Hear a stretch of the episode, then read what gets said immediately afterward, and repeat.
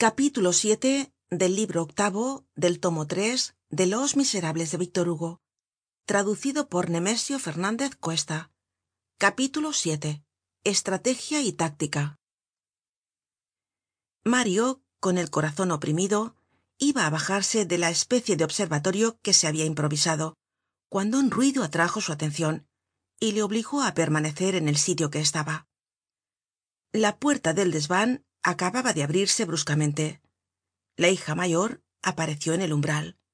Llevaba puestos gruesos zapatos de hombre manchados de barro que la habia salpicado hasta sus encarnados tobillos y estaba cubierta con una vieja manta hecha jirones que mario no la habia visto una hora antes pero que probablemente dejaria á la puerta para inspirarle mas piedad y que sin duda habia recogido al salir. Entró cerró la puerta tras sí se detuvo para tomar aliento porque iba muy fatigada y luego gritó con espresion de triunfo y de alegría. Viene el padre volvió los ojos la madre la cabeza la chica no se movió. Quién preguntó el padre. El señor. El filántropo sí. De la iglesia de santiago sí. Ese viejo sí. Y va á venir. Me sigue. Estás segura estoy segura. Con que de veras viene viene en un coche de alquiler. En coche. Es rothschild el padre se levantó. Con que estás segura pero si viene en coche cómo es que has llegado antes que él le has dado á lo menos bien las señas le has dicho bien claro la última puerta al fondo del corredor á la derecha con tal que no se equivoque. Le has hallado en la iglesia ha leido mi carta qué ha dicho ta ta ta. Y cómo corres buen hombre dijo la muchacha. Mira he entrado en la iglesia. Estaba en su sitio de costumbre. Le he hecho una reverencia. Le he dado tu carta la ha leido y me ha dicho. Dónde vivís hija mia contesté. Yo os llevaré caballero. Me dijo no dadme vuestras señas. Mi hija tiene que hacer algunas compras. Tomaré un carruaje y llegaré á vuestra casa al mismo tiempo que vos. Le di pues las señas. Cuando le dije la casa pareció sorprendido y como que dudaba un instante pero luego añadió es igual iré. Concluida la misa le vi salir de la iglesia con su hija y subir á los dos en un coche. Le he indicado bien la última puerta al último del corredor á la derecha. Y qué te hace suponer que vendrá que acabo de ver el coche que llegaba por la calle del petit banquier pero esto es por lo que he corrido. Cómo sabes que es el mismo coche toma porque habia mirado el número. Cuál es el número cuatrocientos cuarenta. Bien eres una chica de talento. La jóven miró atrevidamente á su padre y enseñando los zapatos que llevaba en los pies añadió una chica de talento es posible pero digo que no me volveré á poner estos zapatos que no los quiero. Primero por la salud y luego por la limpieza. No conozco nada mas fastidioso que las suelas que rechinan y que hacen ri ri ri todo lo largo del camino. Prefiero ir con los pies descalzos tienes razon contestó el padre con un tono de dulzura que contrastaba con la rudeza de la jóven pero como no te dejarian entrar en las iglesias es preciso que los pobres tengan zapatos.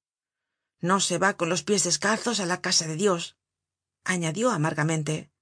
Luego volviendo al objeto que le ocupaba la imaginacion continuó. Estás segura segura de que viene viene pisándome los talones. El hombre se enderezó. Habia una especie de iluminacion en su rostro. Mujer gritó ya lo oyes.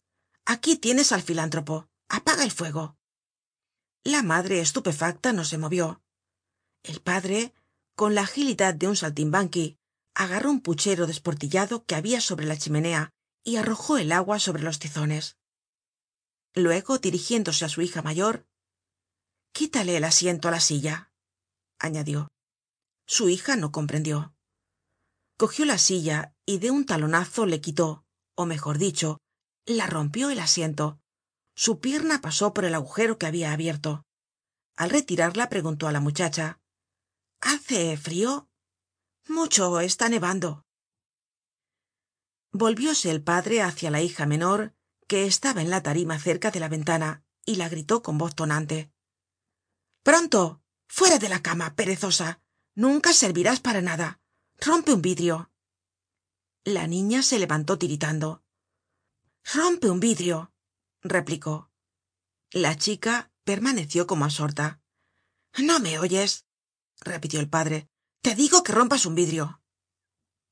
La chica con una especie de obediente pavor se alzó sobre la punta de los pies y pegó un puñetazo en uno de los vidrios el cual se rompió y cayó con estrépito. Bien dijo el padre. Estaba grave y brusco. Su mirada recorria rápidamente todos los rincones del desvan hubiérase dicho que era un general haciendo los últimos preparativos en el momento en que va á comenzar la batalla. La madre que aun no habia dicho una palabra se levantó y preguntó con voz lenta y sorda cuyas palabras parecian salir como coaguladas. Querido qué pretendes hacer échate en la cama respondió el hombre. La entonacion no admitia réplica.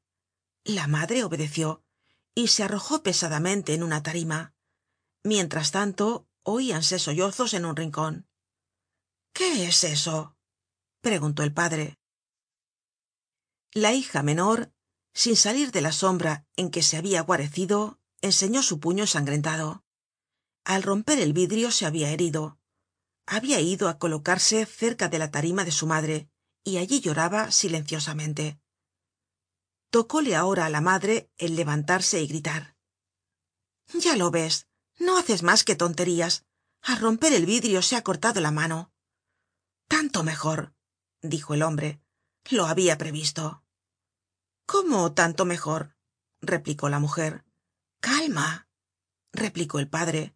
Suprimo la libertad de la prensa. Y desgarrando la camisa de mujer que tenia puesta sacó de ella una tira de tela con la cual envolvió vivamente el puño ensangrentado de la niña.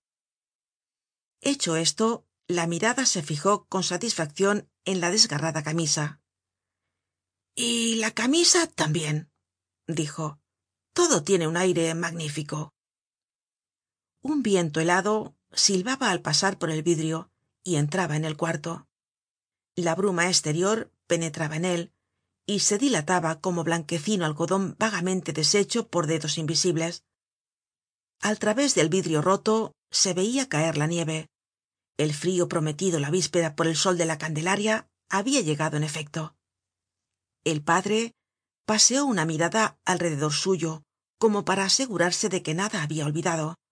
Cogió una vieja paleta y echó con ella ceniza sobre los tizones mojados hasta ocultarlos completamente. Luego enderezándose y apoyándose en la chimenea dijo ahora podemos recibir al filántropo